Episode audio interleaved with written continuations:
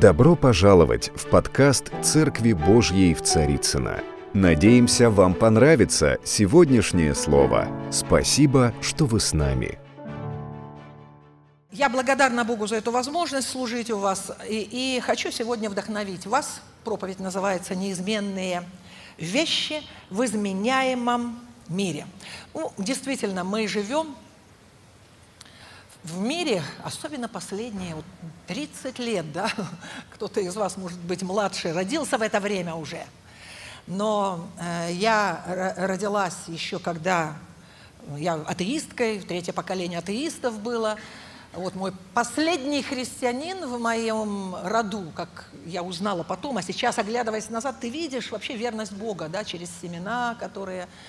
Это был мой прадед, который и был за Библию вот сослан в Сибирь, и, в общем, видимо, его молитвы через три поколения, на третьем поколении они а, проросли.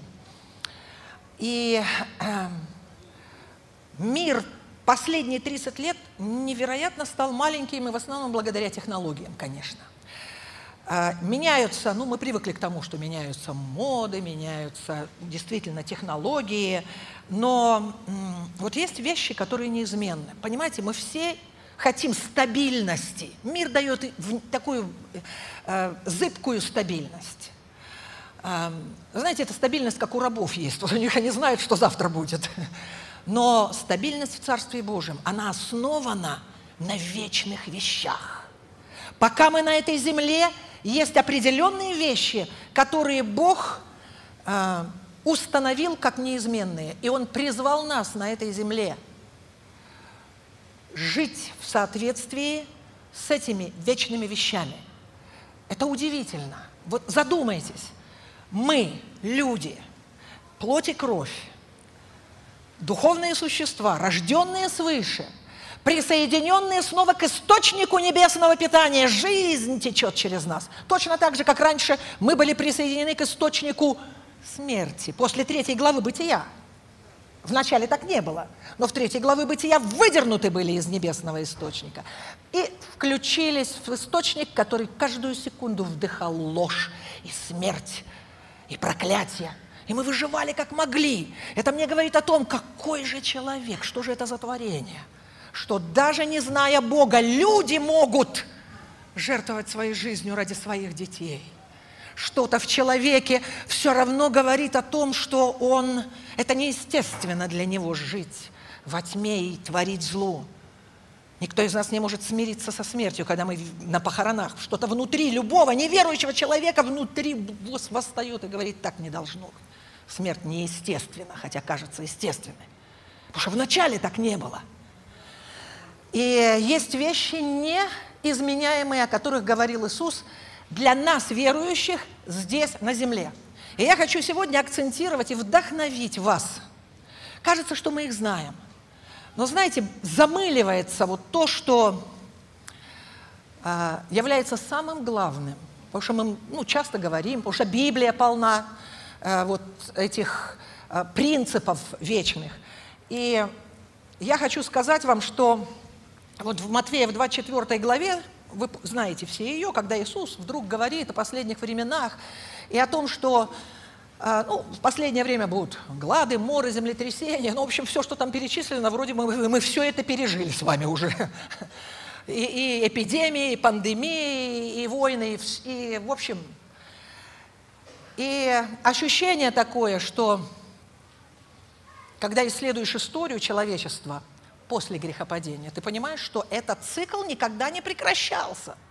Все эти вещи в каждом поколении, где-то на земле, обязательно происходили. То есть это вещи все не свойственные последнему времени, когда придет Иисус. Это вещи в каждом поколении происходят.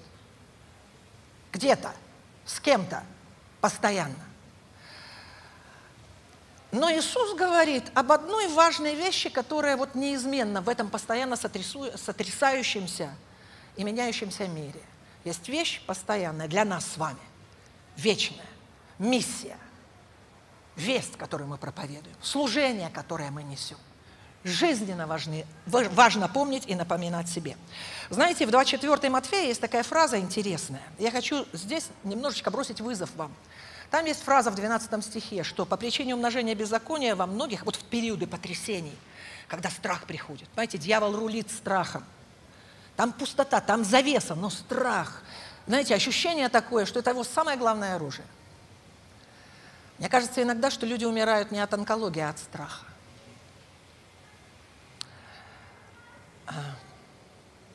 Я никогда не забуду урок, сейчас от, отступлю немного, но может вам кому-то сейчас это будет ответом.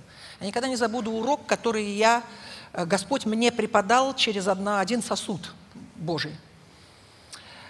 А, моей подруге поставили страшный диагноз годы назад. Вы знаете, страх вот как одеяло просто, дух, дух страха. Понимаете, есть просто, когда ты испугался там какой-то ситуации и все. Но есть реально дух страха, когда ты просыпаешься, когда ты делаешь что-то и вдруг парализующий, как покрывалом накрывает страх.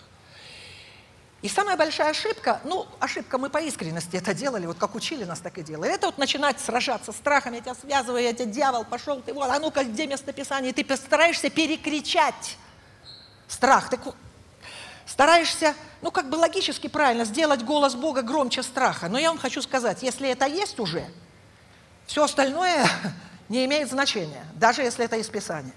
И мне сказала эта сестра, ничего не исповедуй, ничего не кричи, будь предельно честный. Останавливайся и иди к Богу. Не сражайся, не борись, не кричи, не перекрикивай, не исповедуй, если уже внутри все трясется. Иди к Богу и разговаривай честно. Господь, мне страшно.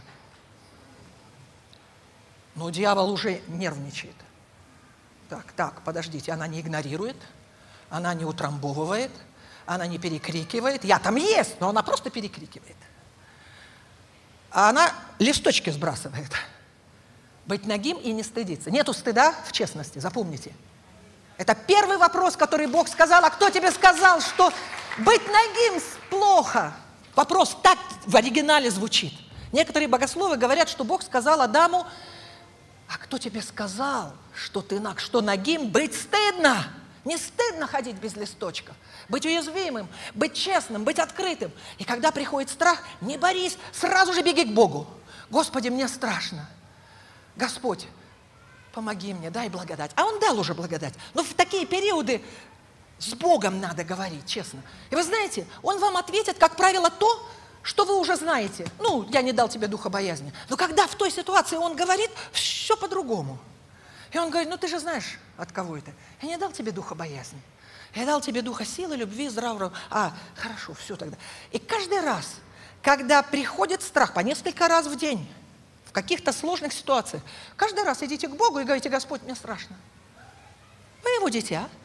Я вам хочу сказать, наступает день, когда дьявол понимает, уже каждый раз, когда я даю страх, она к Богу идет разговаривать. Вместо того, чтобы со мной. Вы понимаете, да, логику Бога? Это потрясающе работает, потому что он потом уходит он говорит, что с ней толку нету, она все время с Богом разговаривает. Пойду других искать, кто не знает этого секрета. Понимаете? Поэтому э, в Матвея в 24 главе есть вот такая интересная фраза. Последнее время, ну вот когда вот эти страшные вещи происходят по причине беззакония, умножения беззакония, во многих охладеет любовь. И я размышляла над этим. Я верю, что Господь мне объяснил. Потому что вот мы живем в сложное время. Да-да, ну периодически сложно. А, знаете, почему по причине беззакония у верующих, здесь же о верующих речь идет, охладевает любовь. Кому? К Богу и к ближним. Знаете, что убивает любовь? Не беззаконие, а наша реакция на беззаконие. Знаете, какая реакция? Как только цель дьявола, когда беззакония вокруг умножаются, чтобы ты опустился на уровень требование справедливости. Как только верующий опустился, я ожидаю сейчас, да вы должны, да что вы здесь, мы тут, смотри, какие вот хоть бы они тут. Все, как только дьявол опустил тебя на уровень справедливости, жизни по справедливости, у тебя поднимается недовольство к тем, кто несправедливо поступает, у тебя появляется жажда возмездия, мести, это убивает любовь к Богу и любовь к ближнему. Поэтому мы призваны жить на уровне милости и любви, который, уровень, который установил Иисус, придя. Он установил высшие нормы. Знаете, почему высшую норму? Потому что рожденный свыше верующий – это новое творение. Это удивительное, сверхъестественное творение. Ибо кто во Христе, тот новое творение. И оригинал говорит, заново сотворен, заново сотворен, заново сотворен. Вы, как я в этом мире. Значит, мы смотрим на мир, как он. Хорошо. Смотрите, значит, хорошо. Итак, что это за вещи, которые, о которых неизменные вещи для нас, для верующих, в этом изменчивом мире? А, первая вещь, неизменна для каждого верующего, пока вы на земле, это наша миссия. Кто был первый миссионер в истории? Бог. Бог был первый миссионер. В третьей главе Бытия Бог приходит на место преступления, в Эдемский сад. Боже мой, какая трагедия! Человечество даже не осознавало, что за последствия. Какой ящик Пандоры был открыт. Ни Адам, ни Ева, они не понимали, они только ощущали то, чего они не ощущали раньше. Они никогда не знали, что такое страх и ужас, разделение с Богом. И вдруг они пережили. Они не знали, что такое стыд. Каким-то образом дьявол дает стыд каждому человеку ошибающимся, маленькому ребенку, у которого ругаются родители, всего лишь ругаются. Я не говорю там о чем-то худшем. Дьявол, как переводчик, приходит и говорит, это из-за тебя, из-за тебя. Развод – это из-за тебя. И люди живут в стыде. Страх, стыд, разделение. Последствия грехопадения. А сначала так не было. А сначала так не было. И посмотрите, Бог приходит в Эдемский сад, задает вопросы предельно прямые, любовь задает, проводит трудный разговор, любовь задает вопросы. Где ты? Ты понял вообще, Адам, где ты? Это вопрос мы сегодня задаем, потому что мы на миссии. Где человечество находится? Мы должны знать, где находится человечество. Вы должны понимать людей. Иисус смотрел на толпу людей. Представляете, способность Бога во плоти. Его глаза скользили по толпе, и он не просто поверхностно, э, не внимая людям, он знал историю каждого его контекст, откуда они вышли, что в душе творится. И он, когда смотрел на этих людей, которые завтра кричали «распни», он понимал, где они находятся. И его сердце наполнялось состраданием. Вот так служить надо. Вот эта миссия. Мы будем говорить чуть-чуть попозже об этом. Каждый на миссии.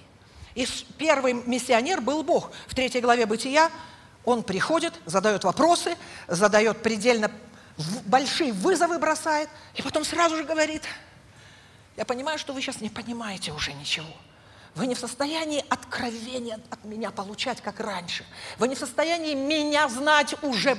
Вы будете только обо мне, я буду давать знать о себе через видимые вещи. Осязание, обоняние, зрение, слух. Потому что человек отрезал себя от источника откровительного знания и ушел, ушел в эту чувственную сферу. И Бог приходит и говорит, я не оставлю вас, я вас люблю, я знаю, кого я создал. Вы, вы станете злыми, дьявол будет вас использовать, но я никогда не сдамся с вами, потому что я создал вас по своему образу и подобию. Вы не будете верить в друг друга. Вы будете думать, что этот злодей, он заслуживает смерти. Он сделал слишком много зла. Но только злой Бог может создать злого человека. А добрый Бог создает только доброе. Человек – хорошее творение. Поэтому Бог веками не сдавался с нами. Бог любит человека. Бог не хочет смерти праведника логически. Нет, вся Библия полна «не хочу смерти грешника», злодея, убийцы, педофила. Не хочу смерти этих людей.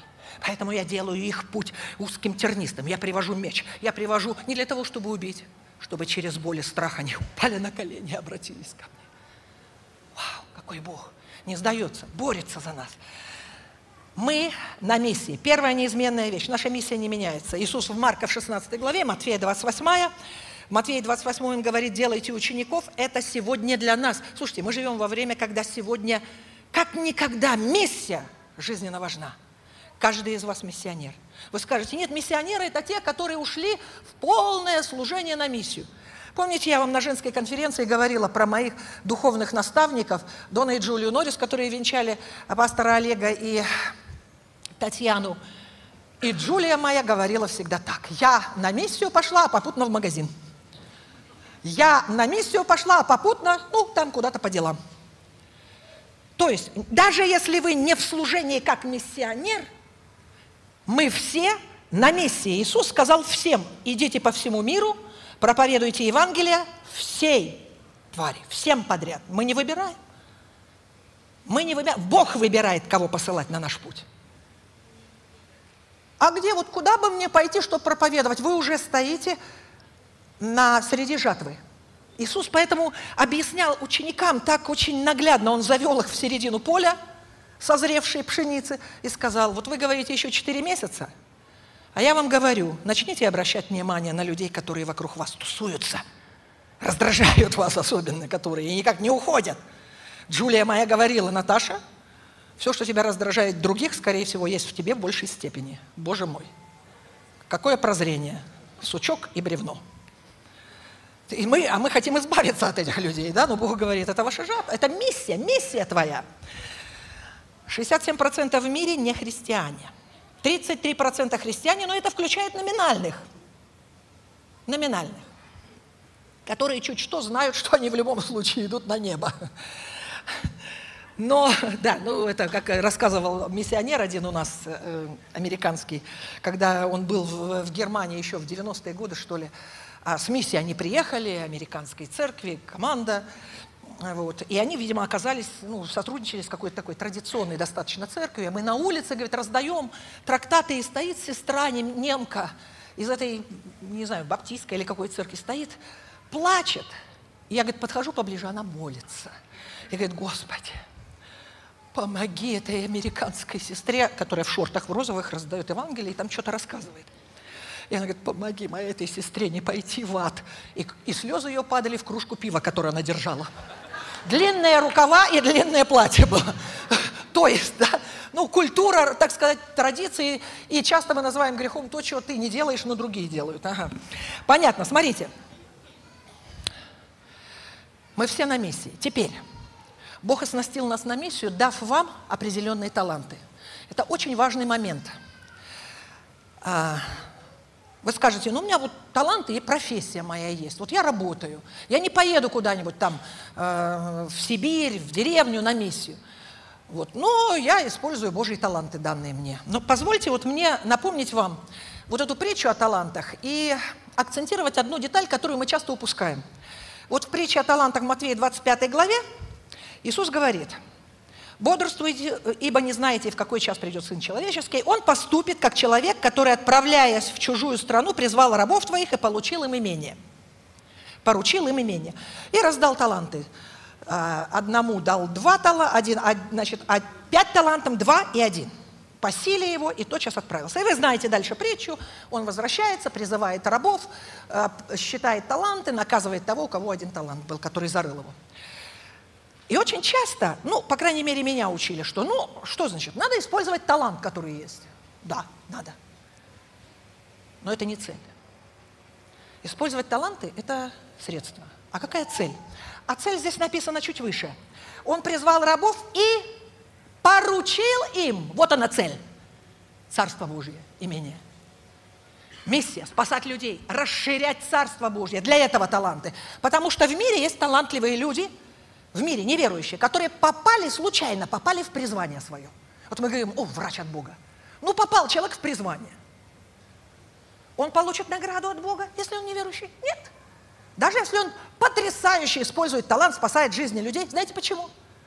Он получает уже славу себе, он получает деньги себе, он получает себе награду за свой талант. Служит ли этот талант управлять его имением, высшей цели? Таланты твои. Да, мы в этом мире ими служим. Они приносят нам доход, приносят нам какое-то признание, но служат ли они высшей цели? Бог призовет и спросит за каждый талант, как это служит высшей цели его. Таланты даются для того, чтобы продвигать миссию Царства Божьего, которая раз, раз, э, утверждается и расширяется не физически, а в сердцах людей. Эдемский сад сегодня восстанавливается в сердцах людей. Потому что Эдемский сад никогда не был чисто географическим, физическим местом. Эдем – это символ гармонии Бога в центре сада, не человека, а Бога и человека. Понимаете, да? И Эдем мы восстанавливаем в жизнях людей. Аминь, аминь. Кто призван на миссию? Все.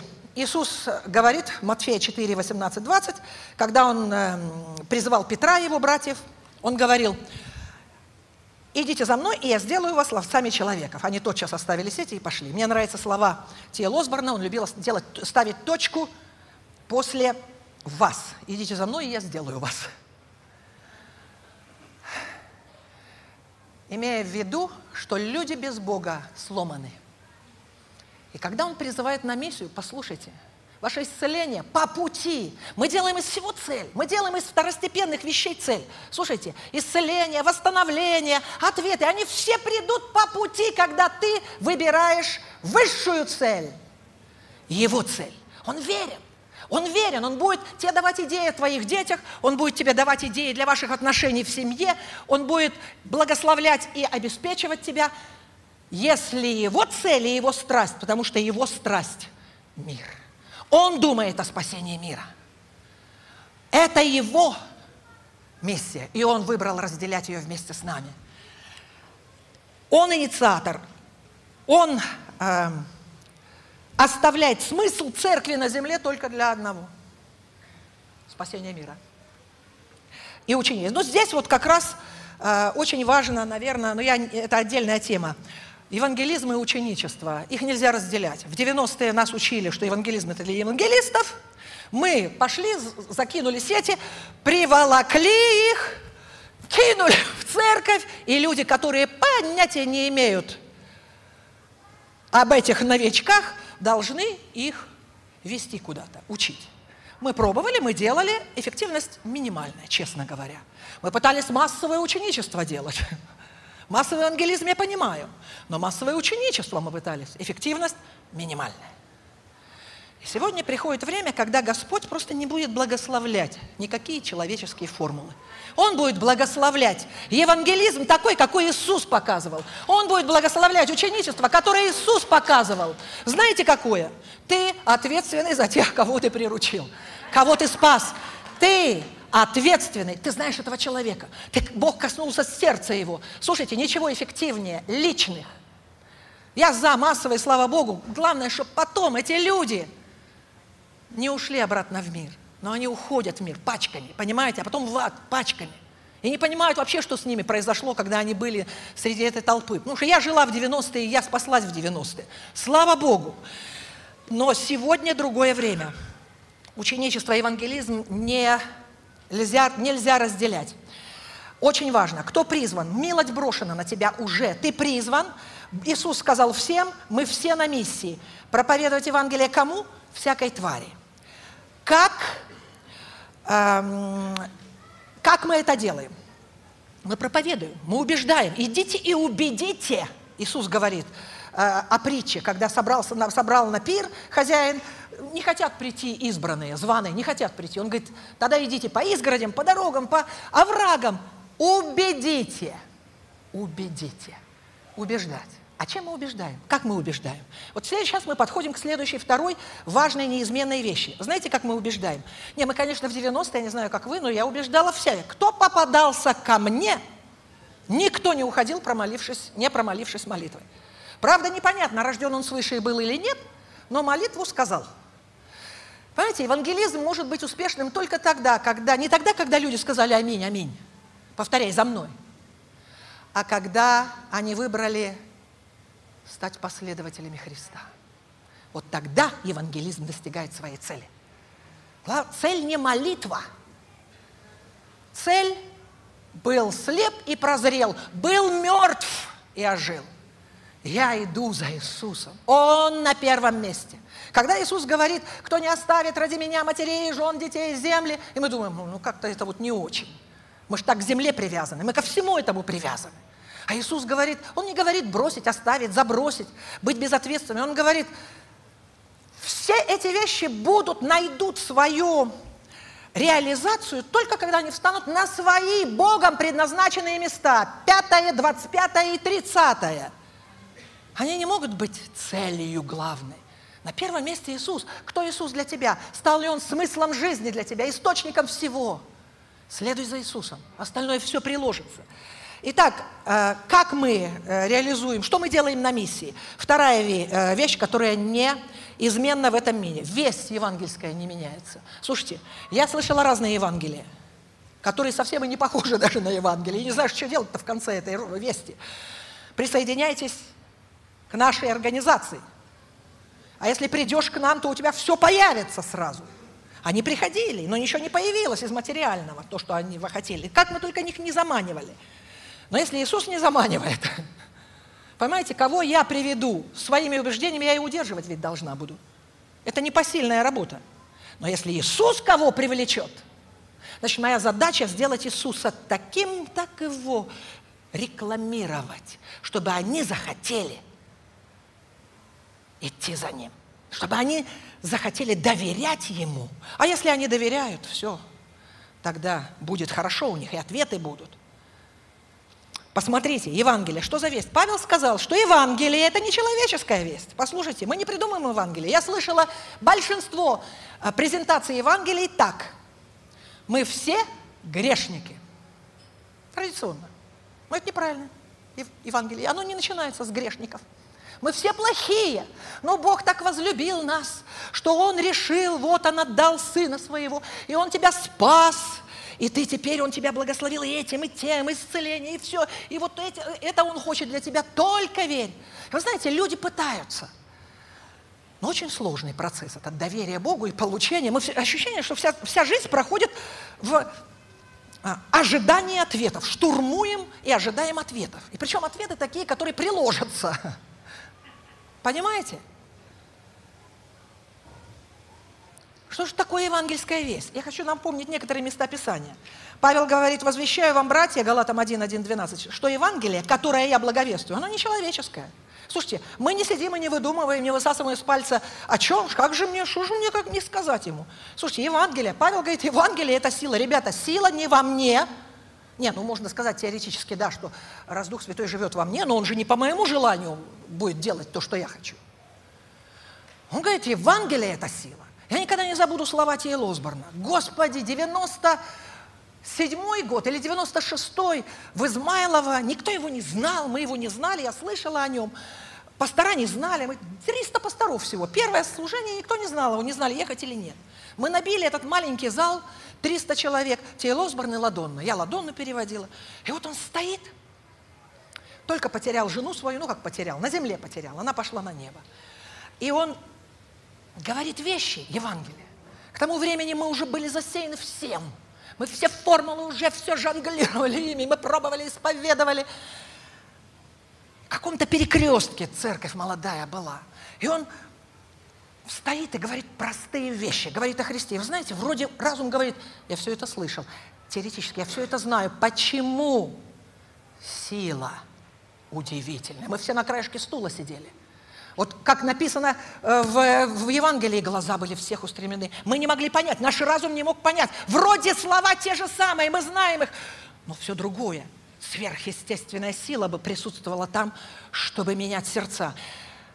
И он говорил такие фразы, которые навсегда освободили нас, потому что к 98 году мы были уверены, я была уверена, что надо иметь особое помазание, особые дары, чтобы сила Божья действовала через тебя – чувствительность особую. Мы видели этих прекрасных служителей, которые приезжали и говорили, о, сейчас я чувствую, Дух Святой показывает первые 10 человек, которые придут сюда, сейчас они будут исцелены. Слава Богу, выходили толпа, там по пути толкали друг друга, 20 было уже э, э, изранено друг другом. Но, но, слава Богу, работало. Но я всегда думала, вот он что-то чувствует, а я не чувствую сейчас. Как это?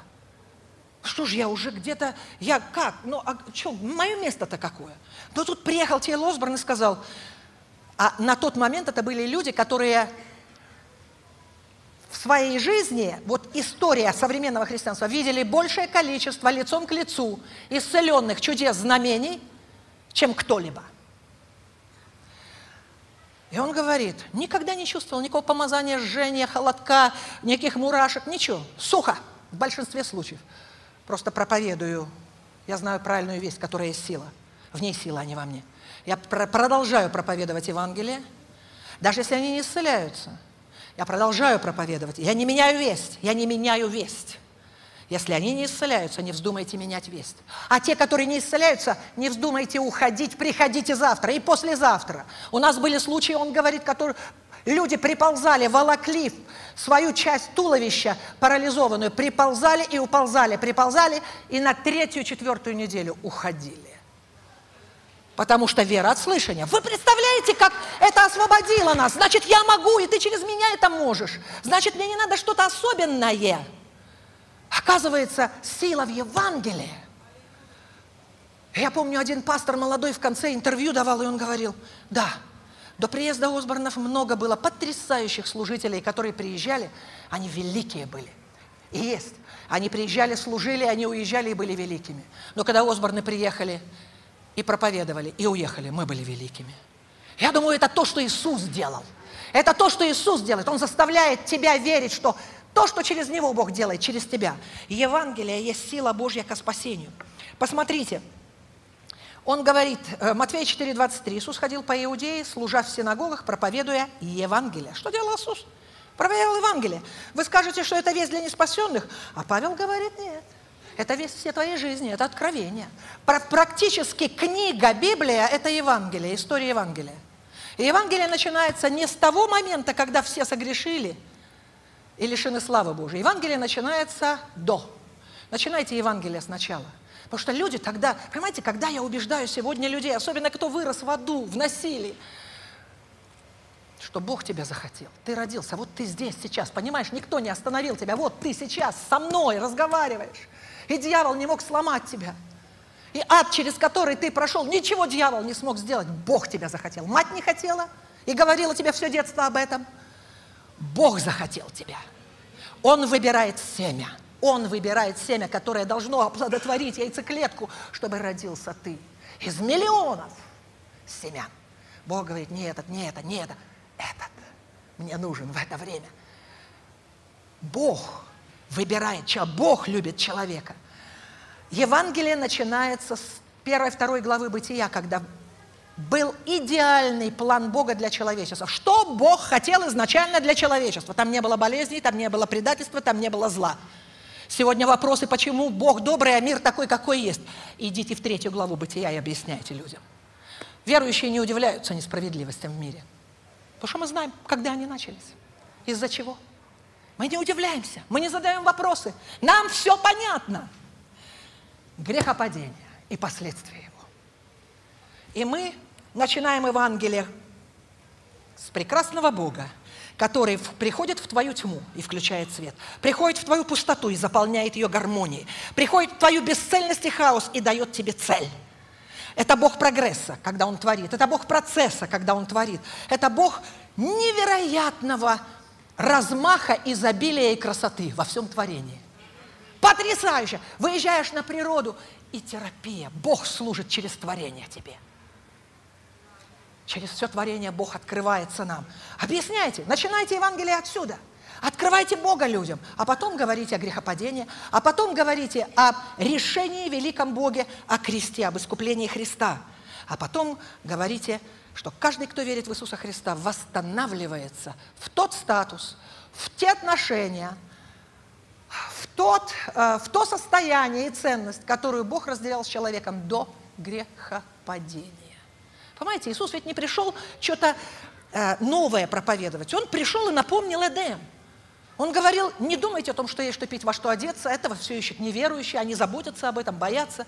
Почему? Потому что до грехопадения, прежде чем создать тебя, Бог сказал, чтобы они не думали о том, что есть что пить, во что одеться. Смотри, какая земля красивая, какое изобилие, какой размах, у них будет все.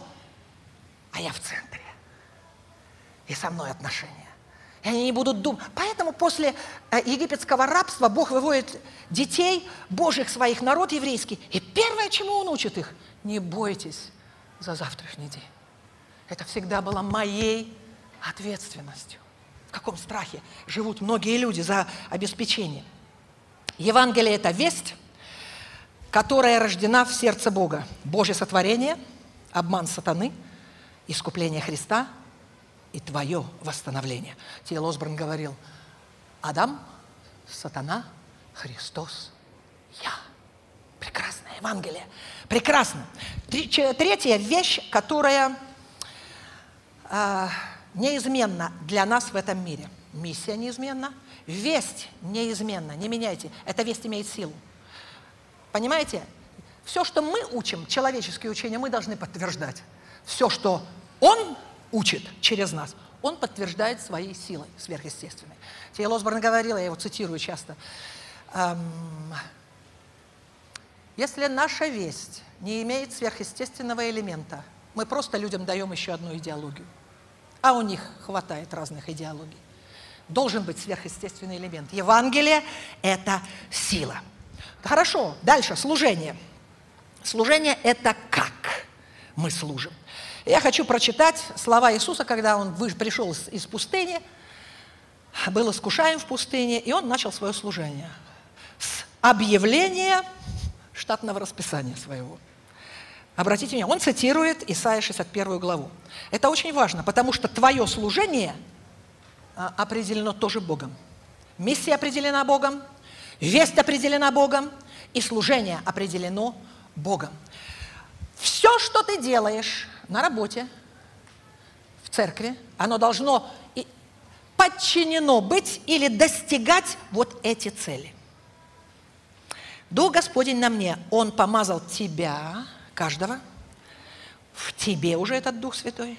И дальше написано, вот с тем талантом, который у тебя есть, исцелять сокрушенных сердцем, проповедовать пленным освобождение, слепым прозрение и измученных э, узников на свободу. Мне нравится, как одна служительница, вот кто читал, э, сестры читали книгу, которую мы перевели э, «Совершенствующая буря» о семье, да?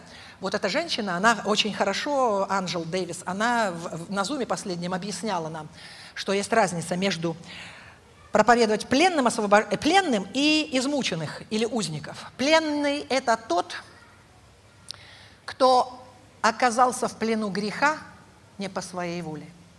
Как правило, с детства это идет. А узник – это тот, кто оказался в плену глубоком из-за своих решений осознанных. Мне это понравилось, потому что это объясняет многие вещи. Ну, 61 Исаия, она э, еще добавляет какие-то термины, да? Сокруш... Проповедовать освобождение, узникам открытые темницы, лето благоприятное, день мщения, утешить, утешить сетующих – Вместо пепла украшения, вместо плача или радости, унылого духа славная одежда. Вот нести радостную весть нищим.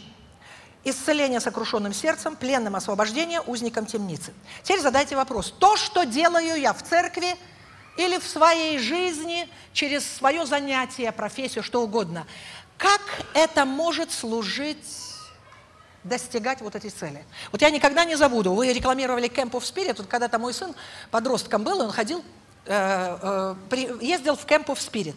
И он приехал, я его встретила в Царицыно на машине, значит, э, он сел в машину, мы только отъехали, ой, мама, я забыл там э, рюкзак или что-то.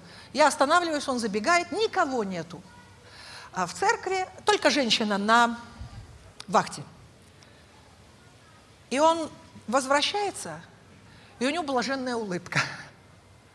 И он говорит, знаешь, она мне с такой любовью сказала, Андрюша, как твои дела? Всего лишь. Но мой сын вырос в аду просто. Он, э, у, него, он, ну, у него ужасное детство было. И, э, ну, в общем, он не знал, что такое. Дом был самым страшным местом. Э, улица была самым безопасным местом. Вот. И для него вот слова не просто формально сказанные. Кажется, да, ну что такого здесь? А я видела, что что-то, какой-то тонкий слой исцеления из раненности был снят всего лишь одной фразой. Вы, по-моему, или, ну, я не знаю, женщина, вы были, да? Вы, вот, вот вы были, вот вы были.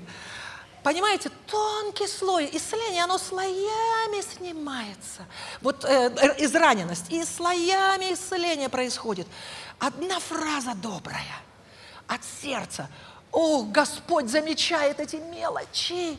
Он очень замечает эти мелочи. Они важны. Слушайте, портфолио, которое мы готовим для встречи с ним на небе, поверьте, будет, скорее всего, выброшено. У него свое портфолио. И там будут галочки стоять, когда ты проходил мимо какого-то человека, и вдруг просто, ну ты обычно прошел бы мимо, а тут ты что-то доброе сказал, мелочь какая-то, ну как написано, чаша воды. Бог вот это замечает, потому что Он знает состояние людей. Служение – это когда твои глаза скользят по толпе, и ты слушаешь Духа Святого, и ты обращаешь внимание на людей. Слушайте, у Иисуса есть такое качество, у Бога нашего. Помните, как Он творил человека? Вот до этого Он говорил, провозглашал, слова имеют силу. Мы проповедуем Евангелие. Понимаете, сегодня можно там писать, публиковать. Евангелие здорово, делайте это. Но ничто не заменит словесное Евангелие. Слова самое важное.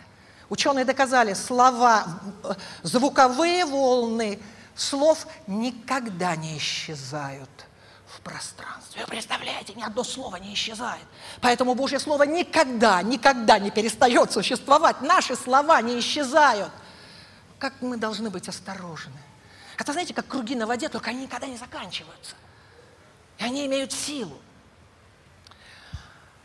И а, вот э, помните, когда Иисус, Бог творил словами, и вдруг Троица, давай сотворим, сотворим человека.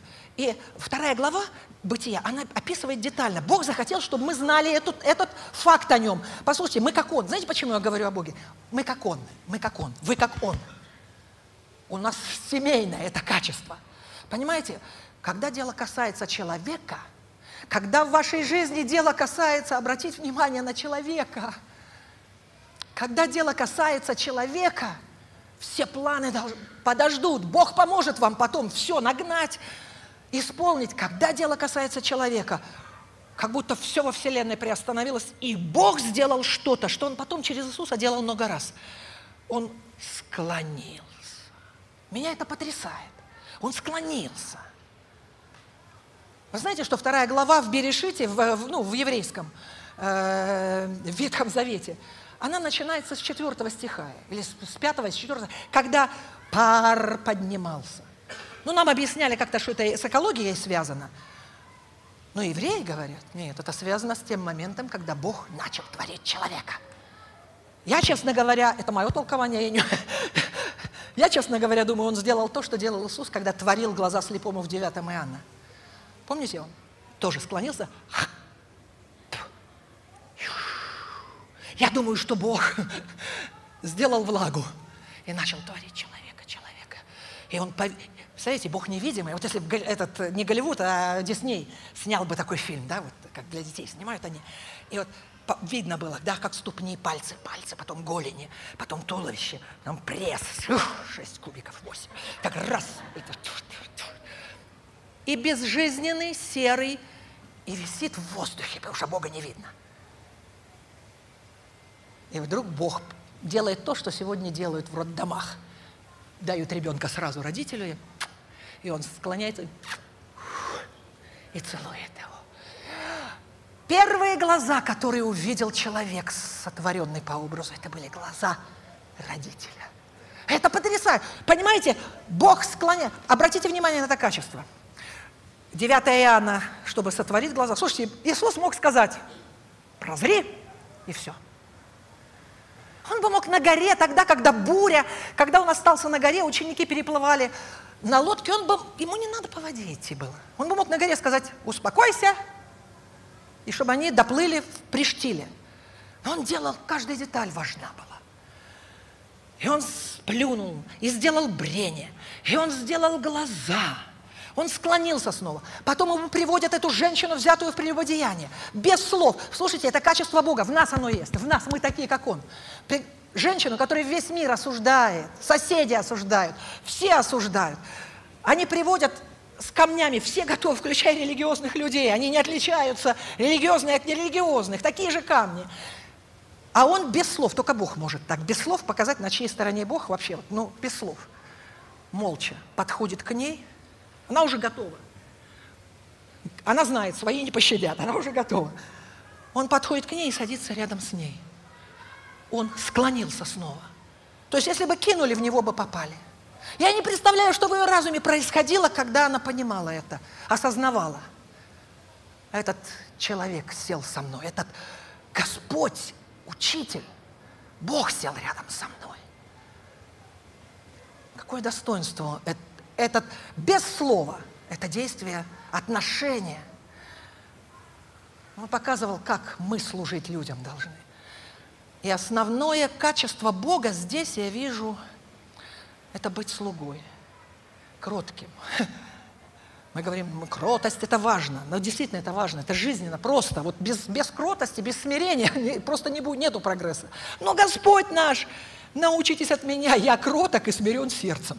Невероятно, да? Это его качество.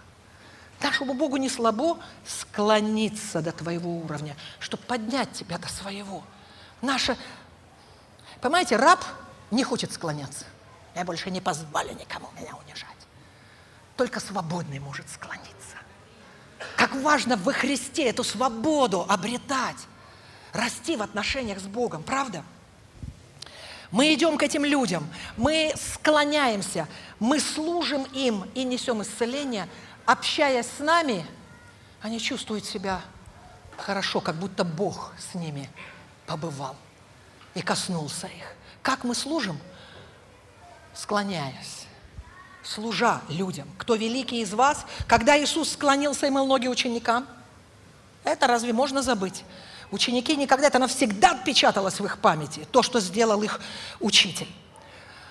Он опускается на колени. Я хочу процитировать слова Ладоны Осборн. Каждый раз, когда происходит сверхъестественное... Знаете, когда мы вот так любим людей, отдавая свое сердце и впуская их в жизнь, как будто высвобождается особое помазание на чудеса. Я уверена, что сегодня вот только так будут происходить чудеса. И воскрешение, и исцеление, когда реально ты серьезно будешь. Не просто мимолетно, давай, поверхностно, давай, повтори за мной, давай нашу церковь, да, что не ходишь.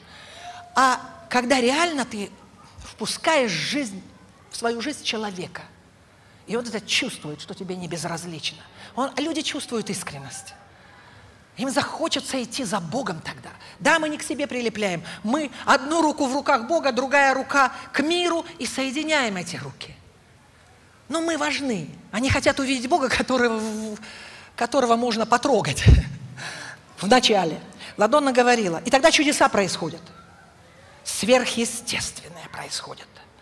Когда, каждый раз, когда происходит чудо в жизни человека, как будто небо целует землю – как будто Бог сам сошел прикоснуться к отверженным. И каждый раз, когда мы позволяем состраданию Христа быть выраженному через нас, снова небеса открываются. И нам через нас позволено Богу великому, любящему, заботящемуся прикоснуться к сломанным жизням и исцелить их. Нет иной силы, кроме силы любви который является наш Господь.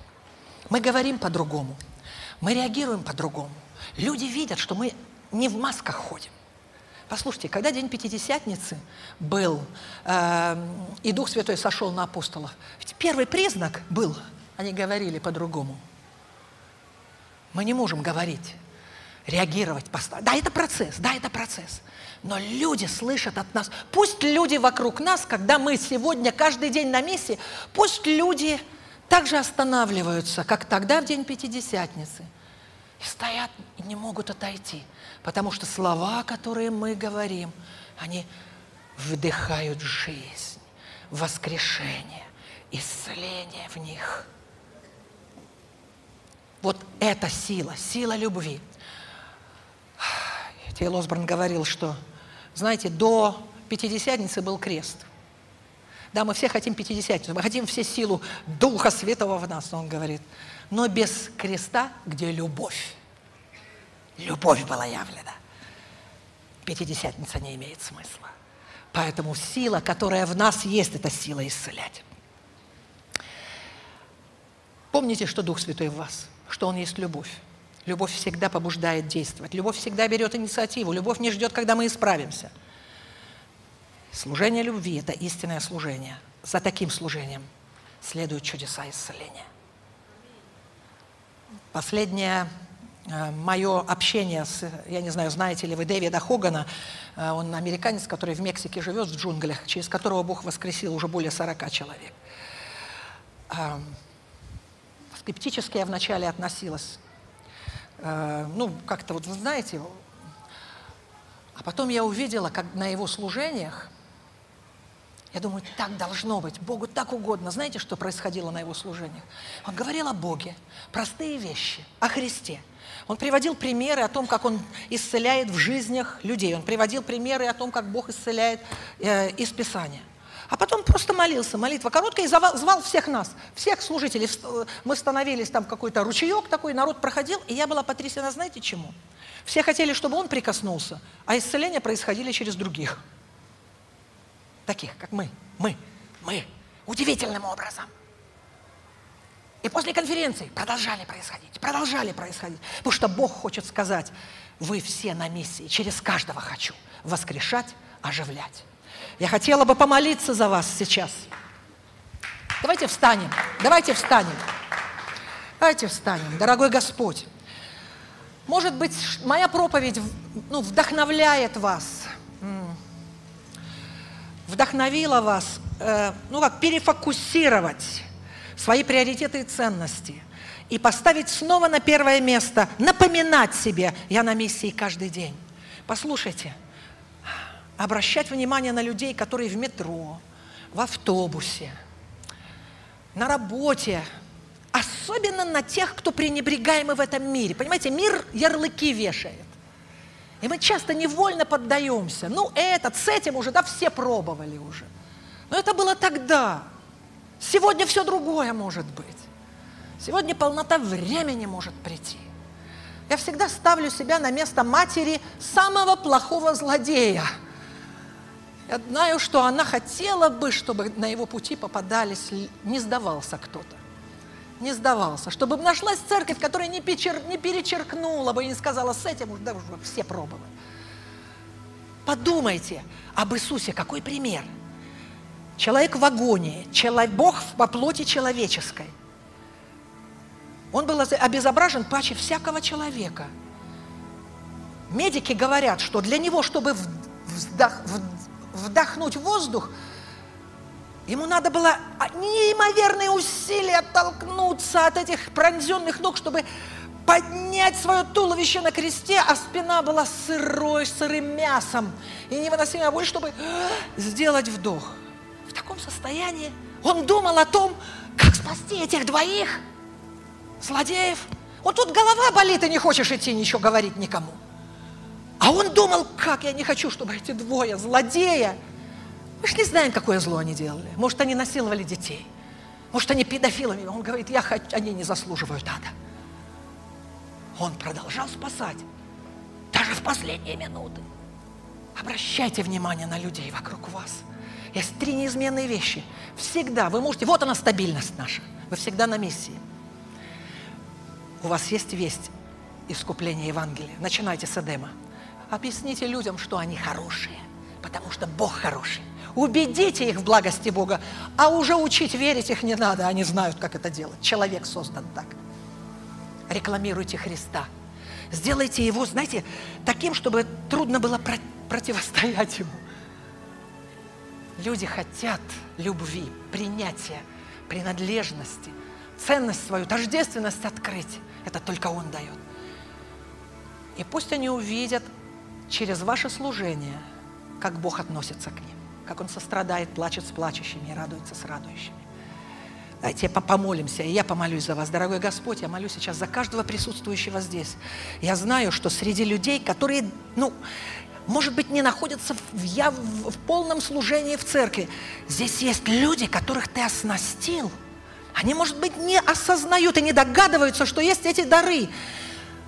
Но есть дары, которые высвободятся, и Ты увидишь их, когда будешь подходить к тем, кто изгои, обращать внимание на людей, которых, мимо которых ты проходил раньше, и будешь любить, помогать, возлагать руки, и будешь видеть чудеса. Сегодня, там, где ты есть. Люди сегодня жаждут. Я молю, Господь, чтобы... Ведь смелость придет после того, когда мы сделаем первый шаг. Ведь помазание, чудотворение, оно высвобождается после того, когда мы подходим и говорим, можно я помолюсь за вас здесь прямо. Люди сегодня, вы будете слышать часто, да, да, помолитесь. Те, которые говорили нет, сегодня будут говорить да. Через вас. Вы помазаны, в вас Дух Святой. Каждый человек в этом зале. Через вас Царство Божье утверждается. Дары и таланты даны каждому для высшей цели. Управлять имением, служить людям. Я молю Господь за то, чтобы все все сферы жизни, в которых давно стояли в вере, особенно сфера физического исцеления, вы увидите, вы будете замечать, Господи, я не помню, когда последний раз у меня болела спина. Я забыла, я же с этим человеком, я же этой женщине помогаю. Я вывожу ее каждый день, бегаю к ней домой, готовлю, потому что она в инвалидной коляске. А у меня спина прошла уже. А когда это произошло? Вы будете видеть ответы по пути, когда вы будете его миссию ставить на первое место. Я думаю, это так и будет происходить. Бог мне дал слово недавно. Э, э, моя церковь, мы, у нас есть свое общение межцерковное в Коломне. А церковь в Луховицах, а мы в Коломне собираемся ну, на пасхальное поклонение. И знаете, слово Бог дал мне. Он сказал, приходит время, приходит время, когда богослужение – будут длиться каждый день и будут длиться, и народ будет приходить, получать, уходить, новая партия, приходить, получать сейчас, здесь, среди ситуаций и, и потрясений. Приходит время, когда церкви не будут закрываться, и богослужения будут каждый день. Потому что Бог через вас будет там исцелять на улице. Вы будете сюда приводить людей, они будут исполняться Духом. Понимаете, и люди будут знать, они будут приходить в торговый центр, а в итоге окажутся в таком месте, где их жизнь навсегда изменится, где ценности изменятся, приоритеты изменятся. Время приходит сейчас это. Вы важны, каждый из вас призван, любим, Ваше достоинство будет исцеляться, ваши раны будут исцеляться. Я верю, Бог говорит о мужчинах – Бог поднимает мужчин, Россия возрождается, потому что мы женщины, мы эмоционально на все эти СОЗа ездим, мужчины другие. Но Бог говорит, что сейчас поднимается мужское служение, когда мужчины будут приходить к Богу и будут плакать, и не будут бояться быть уязвимыми и слабыми в смысле открытыми, честными, искренними.